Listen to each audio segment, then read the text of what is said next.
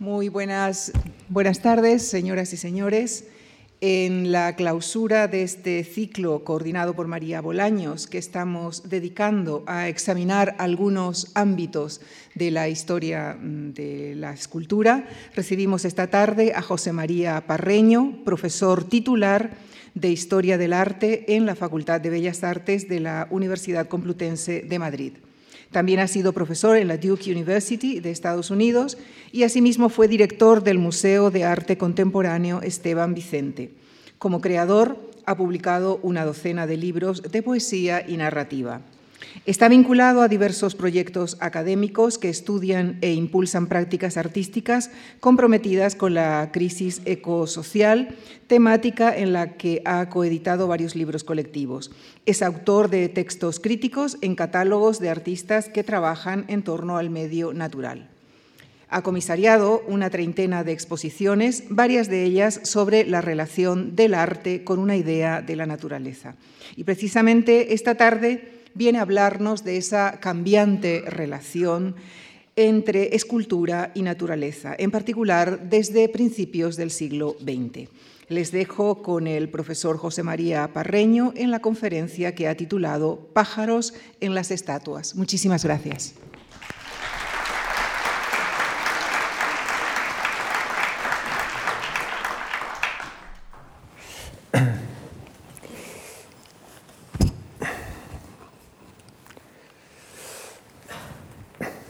Bueno, buenas tardes. Gracias, gracias por esta generosa presentación y gracias a la Fundación March por su invitación y, gracias concretamente también a, María Bolaños, la coordinadora de este ciclo, que tuvo la ocurrencia de que yo podía aportar algo a la historia de la escultura en el siglo XX. Eh, me hace mucha ilusión estar aquí porque a la Fundación March es eh, donde yo vine a ver mis primeras exposiciones de, arte eh, cuando era joven, o sea, en el siglo pasado. voy a... Voy a Voy a empezar esta conferencia casi de la mano de, de la intervención de mi predecesora, de María Bolaños, que el otro día terminó su estupenda conferencia recordando las palabras tantas veces citadas de Baudelaire, que en su texto sobre los salones de 1846 decía que la escultura era aburrida. Em, este juicio demoledor, de quien fue uno de los primeros críticos de arte, derivaba, entre otras cosas, de la comprobación de la literalidad y de la perfección inane de la escultura de su tiempo. Resulta llamativo que como si quisieran llevarle la contraria y sacudirse el aburrimiento, los y las artistas del siglo XX, ya desde sus comienzos, dieron tal impulso al lenguaje escultórico, le impusieron transformaciones tan profundas que podemos decir que ha sido el género que más se ha expandido, hibridado y transformado. Y en resumen, donde la misma naturaleza de lo artístico se ha puesto más en cuestión. En el siglo XX se ha llamado escultura tantas cosas distintas que en realidad no sabemos muy bien qué es una escultura. Lo advirtió ya en la década de los 50 con cierta condescendencia el pintor Barnett Newman, que en una frase famosa dijo, una escultura es aquello con lo que tropiezas cuando retrocedes para mirar un cuadro. Dos décadas después, en 1979, la crítica norteamericana Rosalind Krauss escribía, en los últimos diez años una serie de cosas bastante sorprendentes han recibido el nombre de escultura. Frente a la escultura de siglos anteriores, la diferencia más vistosa que presenta la del siglo XX es el olvido de la figura humana. Tanto el objeto surrealista como el minimalista, el ready-made du champiano, el señor del urinario, la instalación, el assemblage, el land art, por citar solo los capítulos más destacados de esta historia, todos ellos excluyen sin falta las anatomías. Hay una excepción, que es Giacometti. Habrá que esperar a la última década del siglo XX, a esto que algunos críticos han denominado el retorno a lo real, para que los cuerpos, pero qué cuerpos, comparezcan de nuevo. La escultura se convirtió en moderna a través de una concienzuda demolición de sus rasgos antiguos, de sus rasgos clásicos. La figura humana era uno de ellos, el más sobresaliente quizá, pero tras su liquidación proseguirían el resto de los atentados. Se acabó con la verticalidad, con la inmovilidad, con el volumen, con los materiales específicos. Esta, si no se entiende muy bien, es una especie de em, cascada de arena de, esta estupenda escultora que es Evalos, que crea abajo pues, un residuo que es en realidad lo que permanece, pero se ha generado a través de este movimiento. ¿no?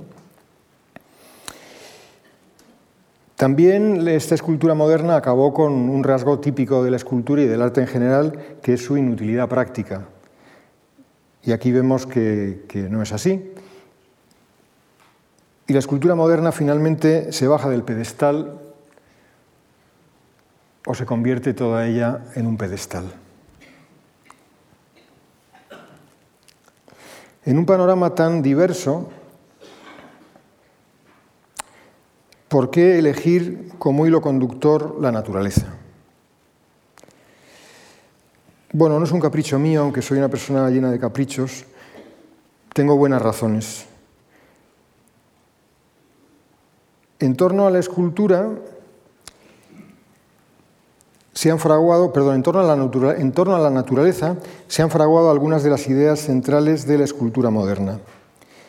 La mencionada Rosalind Krauss caracterizaba la escultura moderna mediante una doble negación. Escultura es lo que no es arquitectura y no es paisaje, o sea, no es naturaleza. Pero fíjense que al decir esto, hacía sospechar que se podía confundir con una cosa y con la otra. Estaba cerca de la arquitectura o del paisaje. Esta es una razón por las que, por las que he elegido la naturaleza como guía conductora, pero tengo más. Otra es que en la misma década de 1970, Joseph Beuys, que había sido profesor de escultura en la Academia de Düsseldorf y de la que le echaron por ser muy desobediente, elaboró lo que él llamaba un concepto ampliado del arte, cuyo mejor ejemplo era la denominada escultura social, que consistía en una actividad que se esfuerza por estructurar y dar forma a un grupo social o al medio ambiente. Algunas de sus creaciones más importantes van a tener por objeto y por escenario la naturaleza. La última razón que tengo para elegir la naturaleza tiene que ver con la catástrofe ambiental en la que vivimos y en la que vivimos mirando hacia otro lado. Pero los artistas no. Los artistas, que son como veletas muy ligeras, que se mueven con la brisa más pequeña, antes de que sople el viento de la historia que despeina a los políticos y a los líderes de opinión, llevan desde finales del siglo ocupándose profusamente del cambio climático, la pérdida de biodiversidad o el envenenamiento de los mares, que son distintas fases o facetas de la crisis ecológica. Estos temas, estos problemas se han convertido en fuente de inspiración para la creación artística, dando lugar a algunas de las obras más características de estos últimos años. Así que, en resumen, yo creo que si la Edad Media fue teocéntrica y la Edad Moderna fue antropocéntrica, la era que ya estamos pisando será ecocéntrica o no será.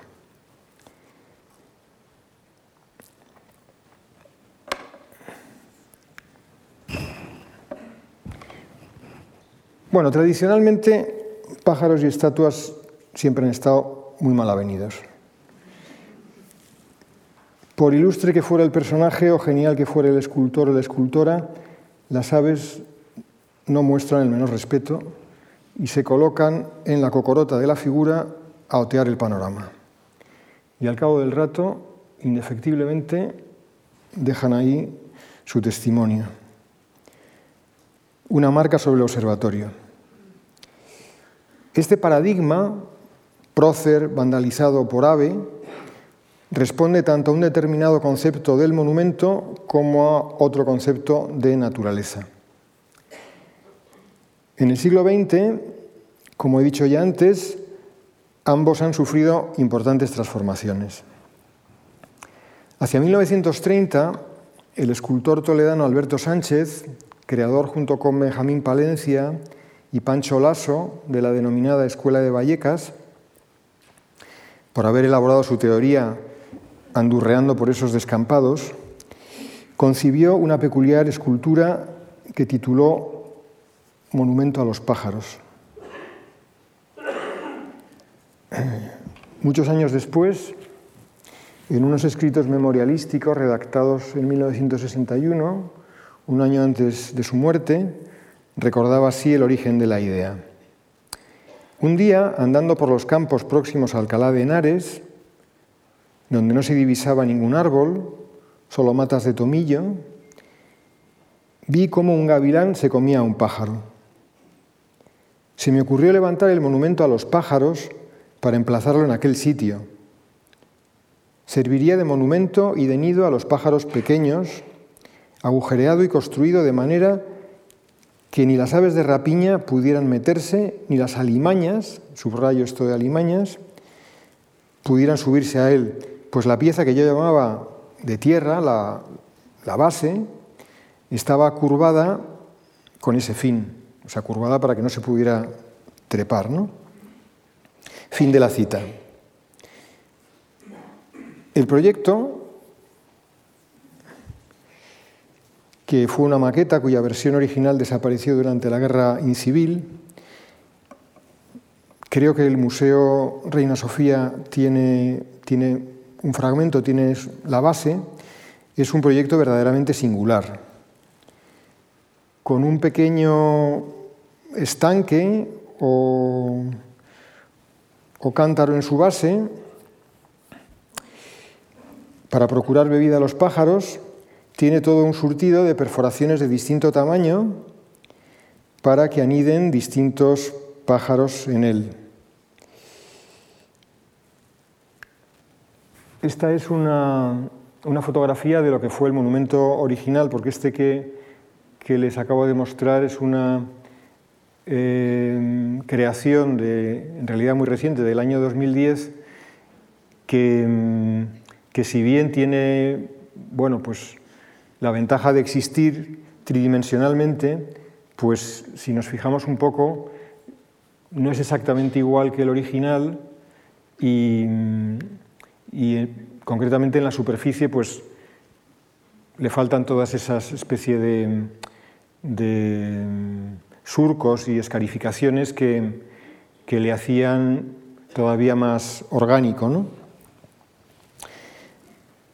Bueno, estas formas redondeadas y amontonadas y sus superficies rugosas sitúan la obra dentro de una tendencia que se llamó biomorfismo, por aquello de que son formas que recuerdan a los organismos, en definitiva que recuerdan a la vida, una tendencia, como digo, biomórfica que durante dos décadas tuvo en Europa buen número de manifestaciones, algunas muy ilustres, y podemos pensar pues, en Henry Moore o en, o en Calder.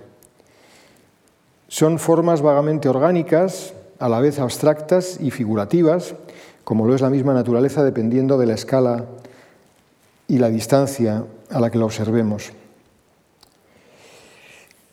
Bueno, pues 60 años después, en la década de 1990, eh, la norteamericana Lynn Hull fabricó también una serie de esculturas para aves. Consciente de que en las vastas planicies de Wyoming las aves rapaces carecían de lugares en los que nidificar o simplemente posarse, levantó estas perchas para rapaces construidas con materiales de desecho, con formas en ocasiones inspiradas en fenómenos naturales, evocan un relámpago o, un árbol seco, podemos comprobar su eficacia con el paso de los años. Porque esta, por ejemplo, que se llama giro torcedura, pues eh, se fabricó, la, colocó esta esta escultora en el año 93 y una foto reciente pues nos muestra que han hecho un nido ahí unas, unas águilas. ¿no? O sea que, realmente eh, cumplió con su, con su cometido. ¿no? El propósito de dedicar el trabajo artístico a favorecer la vida animal la llevó también a crear esculturas para la hibernación de insectos, hibernación de insectos, o petroglifos para retener el agua de lluvia en zonas desérticas, como estos, esta especie de peces de agua en la piedra, que también es una cosa como muy poética. ¿no? La diferencia, las diferencias formales entre las esculturas de Lin Hull, esta escultora, y las de Alberto Sánchez que hemos visto, son evidentes. Son las diferencias que va de la escultura moderna a la posmoderna, separadas por más de medio siglo. Pero también representan dos formas de entender la naturaleza, dos conceptos de la naturaleza. Mientras que el primero, recordemos sus palabras, pensó en erigir un monumento para proteger a los pajarillos de sus depredadores, la segunda incluye al depredador entre sus protegidos.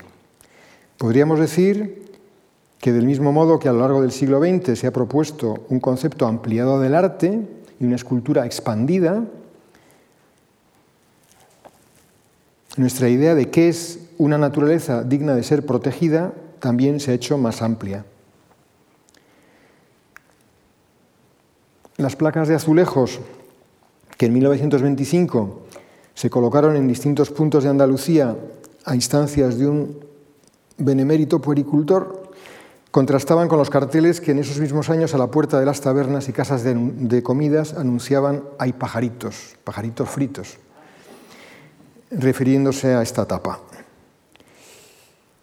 Pues a pesar de estos carteles, SEO BirdLife España nos informa de que en los últimos 20 años han desaparecido en nuestro país 95 millones de pájaros, en concreto 15 millones de golondrinas, y que el gorrión común ha perdido el 50% de su población.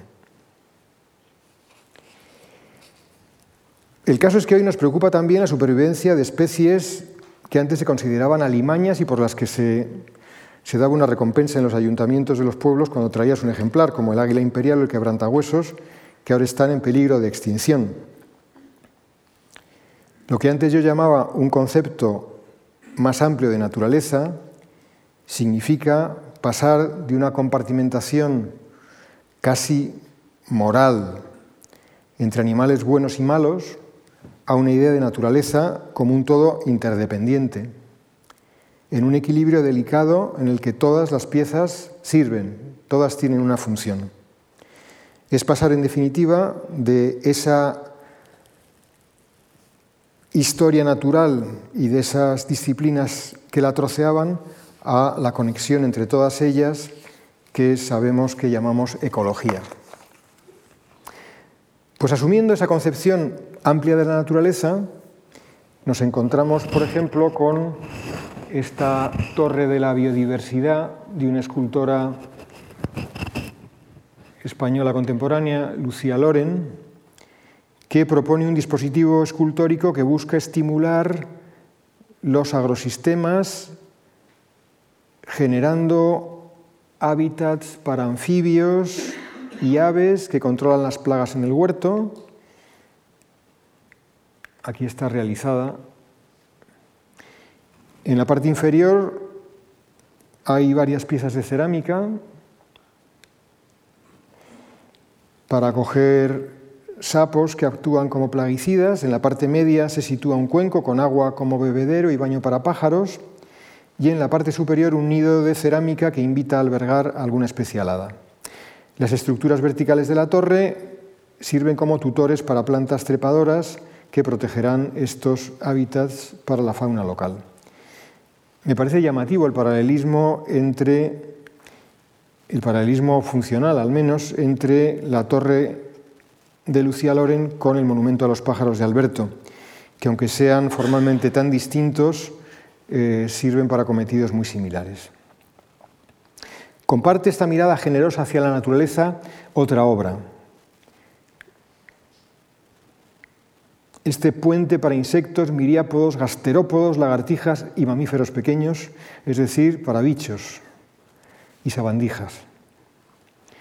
Esta obra de Jorge Barbie no es una construcción útil, dudo yo que haya un tráfico de autopista, pero sí que es una poética declaración del propósito de vivir y hacer arte contando con el resto de animales no humanos con los que compartimos el planeta. Por cierto, el mismo Barbie tiene otra obra que cierra el círculo de este arte y pájaros y que, aunque no es escultura, no me resisto a mostrarles. Argentea es el título de esta colección de fotografías que tomó a finales de los 90 en la costa gallega y que son de posiciones de gaviotas. Como confiesa el autor, se trata de casos muy, muy infrecuentes encontrados tras recorridos diarios de docenas de kilómetros, pero el resultado es a veces asombroso.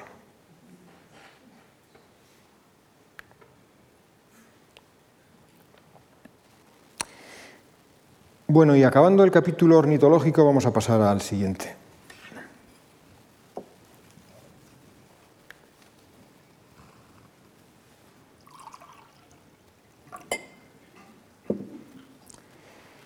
Yo creo que una obra como la que ahora está en la pantalla es seguramente a las que se refería nuestra crítica Rosalind Krauss cuando decía que veía cosas que era sorprendente que se llamaran esculturas. Muelle en espiral,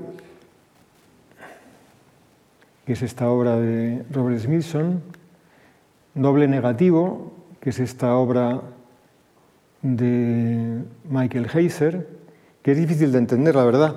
Eh, Quiero decir que, que estas dos brechas o trincheras en el paisaje sobre un cortado que da en un acantilado son las que estábamos viendo aquí. Que no se entienda es parte de la gracia.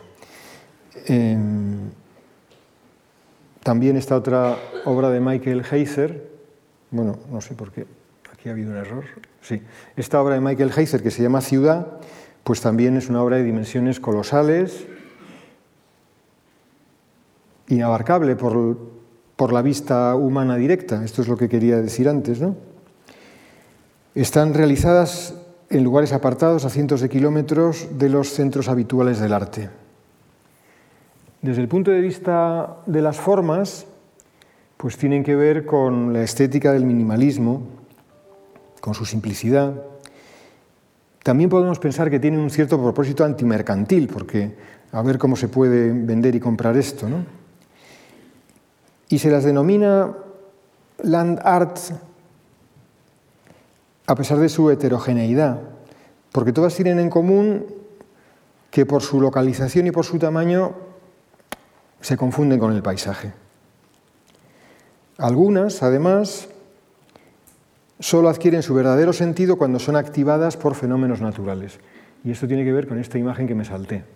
Por ejemplo, el campo de relámpagos de Walter de María, que aparentemente pues, es este conjunto de 400 postes clavados a distancias exactas en un cuadrado eh, en una zona desértica, pero que en realidad, como decía, cuando adquiere su verdadero sentido es cuando se activa porque estos postes son para rayos, está colocado en una zona con mucha actividad eléctrica y entonces, eh, como digo, su verdadero sentido es este, esta especie como de, orgía de, de, rayos y truenos, ¿no?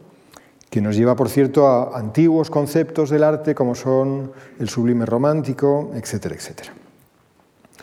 Bueno, pues esta obra de Walter de María, o, esta otra, por ejemplo, que se llama Túneles Solares, eh, y que, que son unos cilindros colocados en el desierto, orientados exactamente hacia la puesta y la salida del sol en, los equinoccios del año, con unas perforaciones que además eh, copian eh, la disposición de algunas estrellas, de algunas constelaciones, perdón, eh, las seguimos llamando land art un poco por, por inercia, pero en realidad eh, miran al cielo. son una especie como de... tienen más que ver con observatorios, ¿no? Con observatorios del firmamento. Mm, quizá la obra más eh, paradigmática y bueno, más desmesurada de toda esta serie sería el, cráter Roden, este de James Turrell, ¿no? que es ni más ni menos que un volcán. Un volcán horadado eh, para lo que tuvo que desplazarse, según he leído, un millón y medio de toneladas de tierra y crear una serie de pasadizos y estancias bastante maravillosas, habría que decir, desde la que en definitiva lo que hacemos es mirar el cielo. Claro, pero mirar el cielo con una monumentalidad y una pureza que están más allá de la mirada común habitual, ¿no? Tanto en el caso anterior como de este se trata de algo así como de observatorios astronómicos y eso nos ofrece una pista también sobre su origen, ¿no? sobre su inspiración. Además del lenguaje minimalista, pues están pues, estas construcciones pues, como eh, esta montaña serpiente de, las culturas indígenas americanas o esta otra también de las líneas de Nazca en el Perú. Em, bueno, decía que, sobre el Landar pues están estas especie como de confusiones un poco, mm, casi diría yo, eh, conceptuales, ¿no? Se llama Landart a, cosas que tienen poco que ver entre sí y luego otro error muy común es pensar que, tiene algo que ver el Landart con, con, el arte ecológico, con un cuidado de la naturaleza, ¿no? Eh, cosa que no es así. La confusión es lógica porque la primera exposición que hubo sobre estos artistas reunidos se llamó Ecological Art, eh, pero de ecológica no tenía nada. El autor de, estos, de esta ciudad desmesurada, Michael Heiser, le pregunta a una periodista en un momento determinado si no le preocupa que, sus obras pues, sean tan, tan eh, gravosas para el medio natural y él dice, pues no, no, porque yo soy un escultor. Quiero decir que que él eh, trata el territorio como si fuera un bloque de madera o de piedra inertes. ¿no? Sin embargo, bueno, hay que decir que alguna obra de Landar tiene una sensibilidad distinta. ¿no?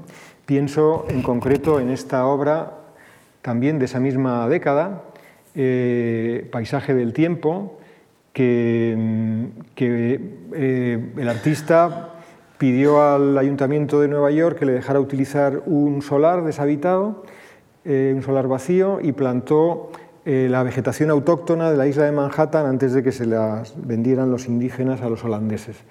Y mm, en una especie, como él dice, y es muy, eh, muy hermosa esa idea, una especie de monumento, de monumento de la misma manera que al final de una guerra se hace un monumento a los soldados desconocidos, él decía que también el progreso y la urbanización había tenido, causado víctimas y, bueno, y, esta vegetación autóctona pues había, había desaparecido eh, para ser sustituida por esta metrópoli.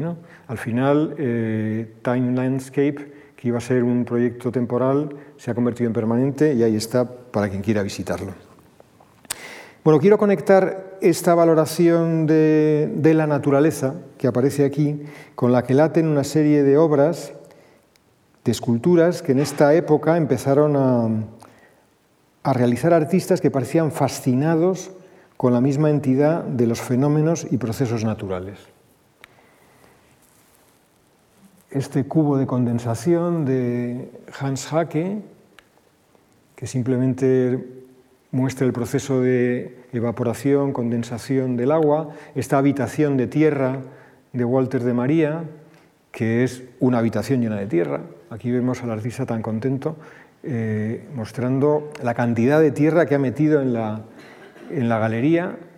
Em, también estas creaciones maravillosas que podrían pasar por un cuadro de Rozco y, y no, son estas instalaciones de polen de avellano que Wolfgang Leib eh, realiza después de recolectar pues con mucha paciencia un material que es bastante, bastante escaso.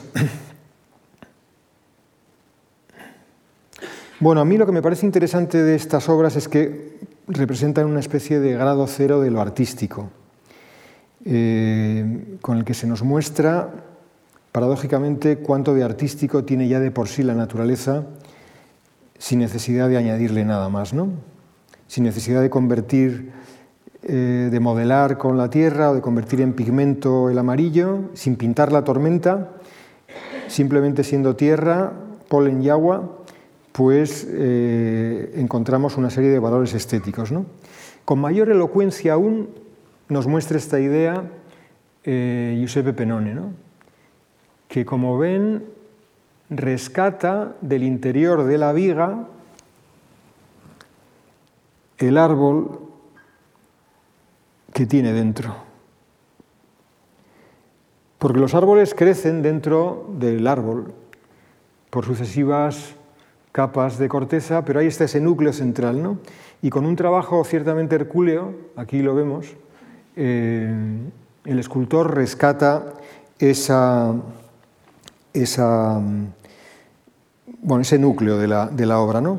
La verdad es que cuando veía esto me acordaba de la vieja frase de Miguel Ángel de que toda roca custodia una estatua encerrada ¿no? y que el escultor lo que hace es liberarla resuenan aquí con un sentido parecido y distinto. ¿no?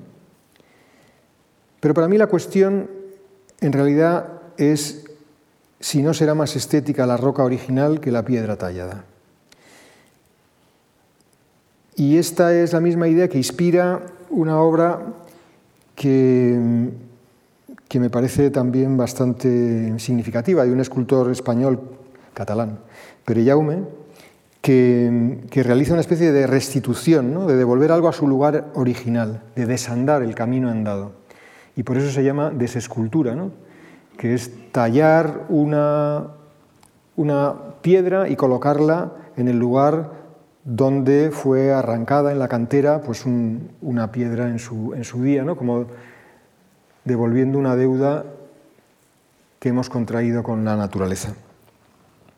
Lo que antes yo calificaba de fascinación por los fenómenos naturales alcanza el clímax en la obra de Andy Goldsworthy. El trabajo de este artista, un genuino escultor en tanto en cuanto sus creaciones se despliegan en el espacio y él maneja volúmenes y escoge con cuidado los materiales, da como resultado obras ciertamente seductoras,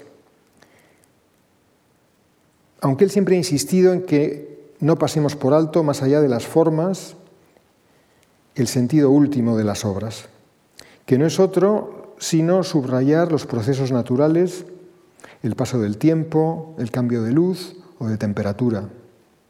Así estas piedras blanqueadas por el sol o los regueros de nieve deshechos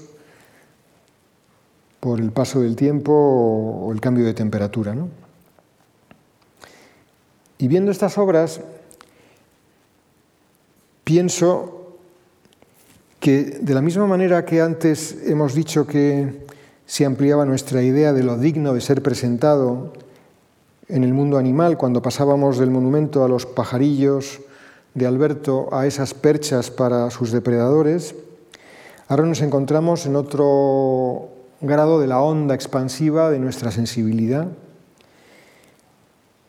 Porque los artistas no solamente han incluido la tierra desnuda y el polen, sino que ahora nos hacen ver que es también valioso el mismo proceso de la vida, la concatenación de sus ciclos, sus sistemas. Es como si hubiéramos pasado de, del biomorfismo a la vida de verdad. ¿no? Andy Goldsworthy siempre dijo que su maestro era David Nash, otro escultor británico. Y hay una obra de David Nash que me parece que, es eh, formidable a la hora de, explicar a qué me refiero cuando hablo de esta valoración de los ciclos. ¿no? Eh, se llama mm, peña o peñasco de madera y es, como ven, bueno, pues una gran bola de madera tallada a partir de una haya derribada por un rayo en el bosque y que eh, David Nash talló en 1978 y como si dijéramos echó al mundo a rodar y estuvo rodando y rodando y rodando. Él fotografió ese proceso por distintos escenarios, ¿no? como ven aquí, cascadas, eh, riachuelos, luego pues llegaba a un punto en el que se quedaba varada porque se seca eh, ese riachuelo y luego se pone otra vez en marcha. Eh, bueno, esta fecha de finalización, 2015, es porque la última vez que fue vista fue en el estuario de un río eh, donde se perdió y, no sabemos, ni David Nash sabe si, si ha sido llevada por la corriente al centro del océano o está encallada en algún lugar en el barro.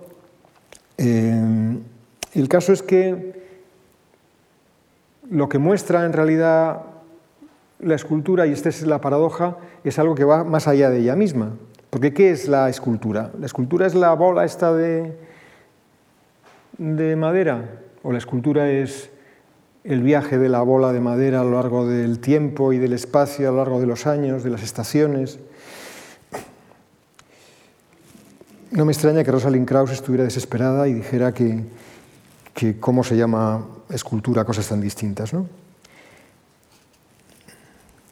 Sin embargo, ante la pereza de críticos, estetas e historiadores que no han propuesto otro nombre, me temo que tendremos que seguir llamando escultura a todo aquello que, como decía Rosalind Krauss, no es ni arquitectura ni paisaje.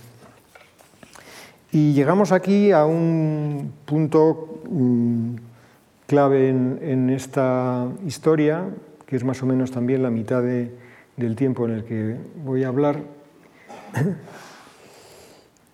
y que me refería a ello al principio, ¿no? Eh, en torno a esta figura del arte eh, de acción o del happening o de la performance o como lo queramos llamar, que es Joseph Beuys y su teoría de la escultura social. En esa teoría eh, él dice que son fundamentales el pensamiento, el discurso y la comunicación que funcionan, por así decir, como buriles esto lo digo yo, para tallar el comportamiento de una colectividad. Él dice, la representación de las formas del pensamiento es arte. Una de las creaciones más conocidas de Joseph Beuys al hilo de, esta, de, esta, de este concepto, y que aquí viene muy al caso, se llamó 7000 robles y fue su aportación a la documenta de Kassel de 1982 consistía, como se puede ver aquí, en 7.000 bloques de basalto colocados en forma de, flecha que apuntan a un árbol. Porque la idea de Boyce era eh, que una serie de voluntarios fueran colocando en Kassel eh, un bloque al lado de un roble y fueran repoblando una ciudad que había sido devastada, deforestada por la lluvia ácida que en aquellos momentos pues, eh, caía sobre Alemania por su contaminación. En colocar los 7.000 robles se tardaron pues, casi dos décadas. Aquí tenemos el principio de la operación, pero hay que decir que finalmente la operación se concluyó y ahí hay una muestra y de hecho eh, ahora mismo ya hay otro artista que está trabajando con las semillas de los robles que plantó Boyce y su equipo hace casi 40 años. Es decir, que, que el proceso continúa, que la vida sigue. Hay dos aspectos que me importa destacar de este tipo de obras. Una es la incidencia en el mundo real en el mundo físico y su carácter colectivo, su carácter grupal. Los historiadores, los críticos de arte le han dado un nombre a estas em, creaciones en las que eh, los artistas se ponen a hacer cosas y hacerlas colectivamente, y es una mezcla de activista y artista y por tanto artivista. ¿no? Lo digo por si se encuentran por ahí el palabra, que sepan de qué, de qué va. Si trasladamos este artivismo de, de los compañeros de Boyce a nuestro tiempo y lugar, nos encontramos con obras como esta, realizada por un colectivo, el colectivo Basurama, y lo que ven es el resultado de, un proyecto en el que Basurama eh, trabaja con un grupo de vecinos en un, pueblo, eh, les cuenta, les, eh, les, informa en unos talleres pues, de la problemática medioambiental de los plásticos, les enseña una técnica de termosellado para para juntar las bolsas de plástico y, darles una forma y finalmente crean esta especie de escultura inflable, hinchable. ¿no? Pero me gustaría que nos diéramos cuenta que la obra es algo más, algo más que este producto material, por más que sea tan, tan simpático. ¿no? Digo que la obra es algo más porque se trata de, de una escultura social. Eh, la formación de, una colectividad concienciada que sabe enfrentarse a un problema, que ha tenido una serie de vínculos y que en definitiva es capaz de, bueno, si llega el caso, enfrentarse a otros proyectos juntos. Este punto en el que la estética eh, transforma la sociedad es en realidad lo que llamamos ética. ¿no? Es el punto en el que lo bello, al llevarse al terreno de las acciones, se convierte en lo bueno. Y esto me recuerda a, esa, a, ese aforismo de Juan Ramón Jiménez, ¿no? que decía que la ética es la estética del futuro. Bueno, la contaminación del plástico ha transformado la naturaleza completamente. Eh, esta es nuestra realidad. Y un artista que quiera ser contemporáneo a su tiempo, pues no puede seguir pintando escenas pastoriles, idílicas o pastorales. Eh, y de hecho, ni siquiera la habitación de tierra de, de Walter de María es ya nuestra contemporánea. Más bien es una habitación como esta, de Thomas Hirschhorn, que se llama Demasiado, demasiado, demasiado para el cuerpo. Eh, o sea, una habitación inundada de detritus, como empezamos a estar inundados incluso, incluso nosotros mismos.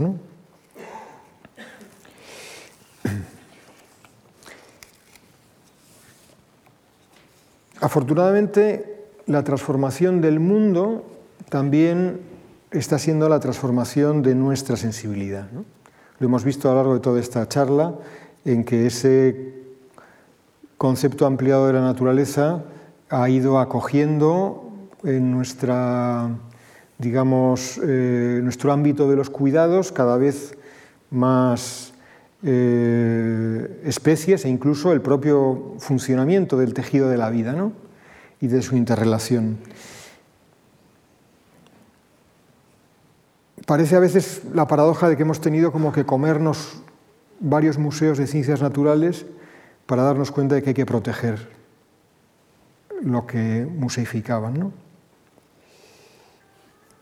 Y algunas imágenes que en su día fueron imágenes de la civilización y del camino del progreso, hoy nos resultan profundamente incivilizadas. Eh, le dan a uno ganas de llorar cuando ve em, estas imágenes de Darius Kinsey que, estuvo haciendo unos reportajes en los bosques eh, de la costa oeste de Estados Unidos de la tala de, las gigantescas secuoyas que, que ahí había, ¿no? Em, convertidas luego pues, en todos estos, no he querido abundar en las diapositivas, que ya he puesto bastantes, eh, todos estos puentes que vemos en las películas por los que va el ferrocarril, que son gigantescas construcciones de, de madera pues estaban hechas con, este, con este, tipo de, árboles. Bueno, como si el automóvil de la fotografía de 1906 hubiera alcanzado su destino, en las últimas cuatro décadas toda una serie de artistas, Fostel, John Chamberlain, Armand y este de aquí, Daniel Schreber, se han dedicado, como si dijéramos, a monumentalizar el accidente. ¿no?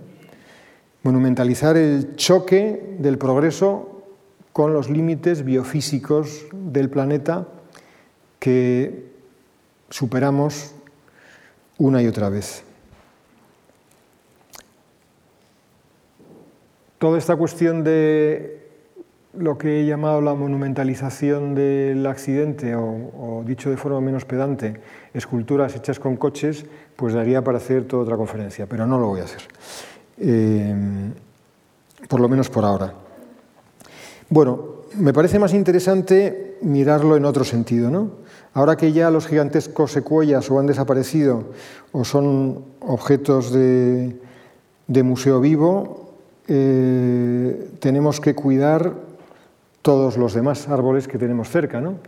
Y esto es lo que hace esta escultora que ya, ya ha comparecido en esta conferencia, Lucía Loren, en estas obras que tituló El bosque hueco. ¿no?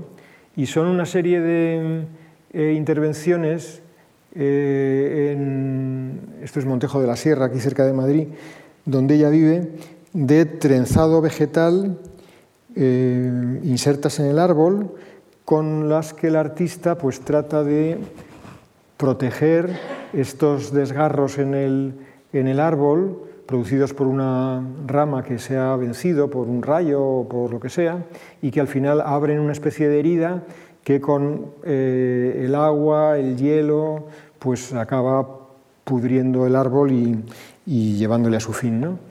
Lucía lo que hace es una labor pues de, tejer, de suturar, de abrigar, todos estos términos tan, tan ligados al universo femenino, eh, tópicamente dicho, con los que efectivamente pues, eh, protege el árbol. Técnicamente, este tipo de intervenciones em, tienen también un nombre anglosajón que es ecovention ¿no? o ecovention, o sea, intervenciones en el medio natural. Y hay bueno, pues, multitud de ellas eh, que tienen todo, pues, todas ellas pues, esta dimensión como em, en cierto sentido escultórico, ¿no? que es un poco lo que me justifica el tener, tenerlas aquí. Bueno, estoy llegando hacia el final de esta, de esta conferencia eh, y, quiero retomar una cuestión que, que hablaba al principio, ¿no? cuando decía que la escultura moderna se ha fraguado en buena medida o en, en su totalidad como por la destrucción eh, de cada una de las categorías de la escultura clásica. Y una de las que desaparecieron era, o desaparecieron aparentemente, era el carácter monumental, ¿no? la posibilidad de que la escultura desempeñe una labor conmemorativa. ¿no? Bueno, esto no es exactamente así, ¿no? Al final, eh, esto que Hans Hacke llamó monumento a la contaminación costera, que además tenemos el dudoso honor de que la construyera en Carboneras, en Almería, en los años 70, pues es un monumento, aunque sea un monumento a nuestra estupidez y a nuestra codicia. Y, es curioso porque poniendo esta imagen hace unas semanas en, clase, me decía una alumna con muy buena vista decía, eh, habría una gran diferencia si esta obra se hiciera hoy porque eh, qué poquito plástico hay y cuánta madera y ahora sería casi lo contrario. ¿no? Y efectivamente, podríamos actualizar el monumento. ¿no? Bueno, eh, efectivamente, la escultura moderna sigue siendo o puede seguir siendo monumental lo es en algunas ocasiones, en ocasiones como esta, aunque sea, como decía antes, eh, un monumento a nuestra propia ruina. Y no solamente eso, también a veces esta escultura sigue cumpliendo con sus, antiguos, eh, sus antiguas misiones de marcar un lugar, de marcar un lugar, de, desplegar una presencia ciertamente imponente, como es este caso. Esta bandera de Occidente de Gerrard, que, está levantada en este lugar, Spindletop, que, que fue eh, donde se eh, practicó en 1901 el hallazgo de la mayor bolsa de petróleo de toda la historia del extractivismo, una bolsa que, por cierto, está ya exhausta. Queda esta bandera como, recuerdo de esa, de esa situación. Y, y, bueno, no querría acabar con una imagen tan lúgubre, aunque es una imagen que nos representa con mucha precisión. Eh, frente a esta bandera de Occidente, eh, propongo más bien esta Torre del Agua, de un artista que también, igual que Rosalind Krauss, creo que se van a aprender después de esta conferencia, que es Lucia Loren, y aprendérselo no es un tiempo perdido porque es una gran escultora. Eh, bueno, me parece que, que cierra casi con un paralelismo visual lo que fue, lo que fue el principio. ¿no? Y es una buena, un buen contrapunto a la imagen anterior. ¿no? Eh, un buen contrapunto a la imagen anterior y un buen resumen de esta historia de la escultura ampliada y de nuestra propia ampliación del concepto de lo artístico, incluso del concepto de naturaleza. ¿no?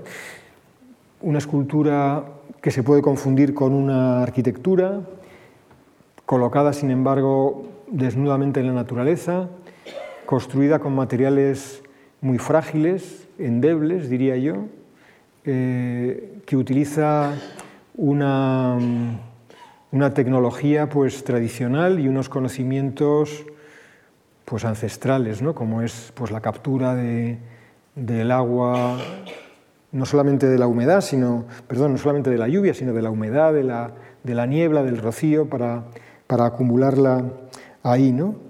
Eh, frágil, útil, necesaria, casi imprescindible en, en, los tiempos que corren. Me parece que es también otra especie de monumento, ¿no? Eh, un monumento al, al agua, que sabemos que es en realidad casi la, el, elemento más imprescindible para nuestra supervivencia. Y un monumento al, agua eh, que, curiosamente pues minimizamos, ¿no? porque la verdad, eh, ¿cómo es que, que siendo mucho mayor la extensión de los océanos que la de los continentes, habiendo mucho más agua que tierra en este planeta, lo llamamos tierra y no lo llamamos agua. Pues nada más, muchas gracias.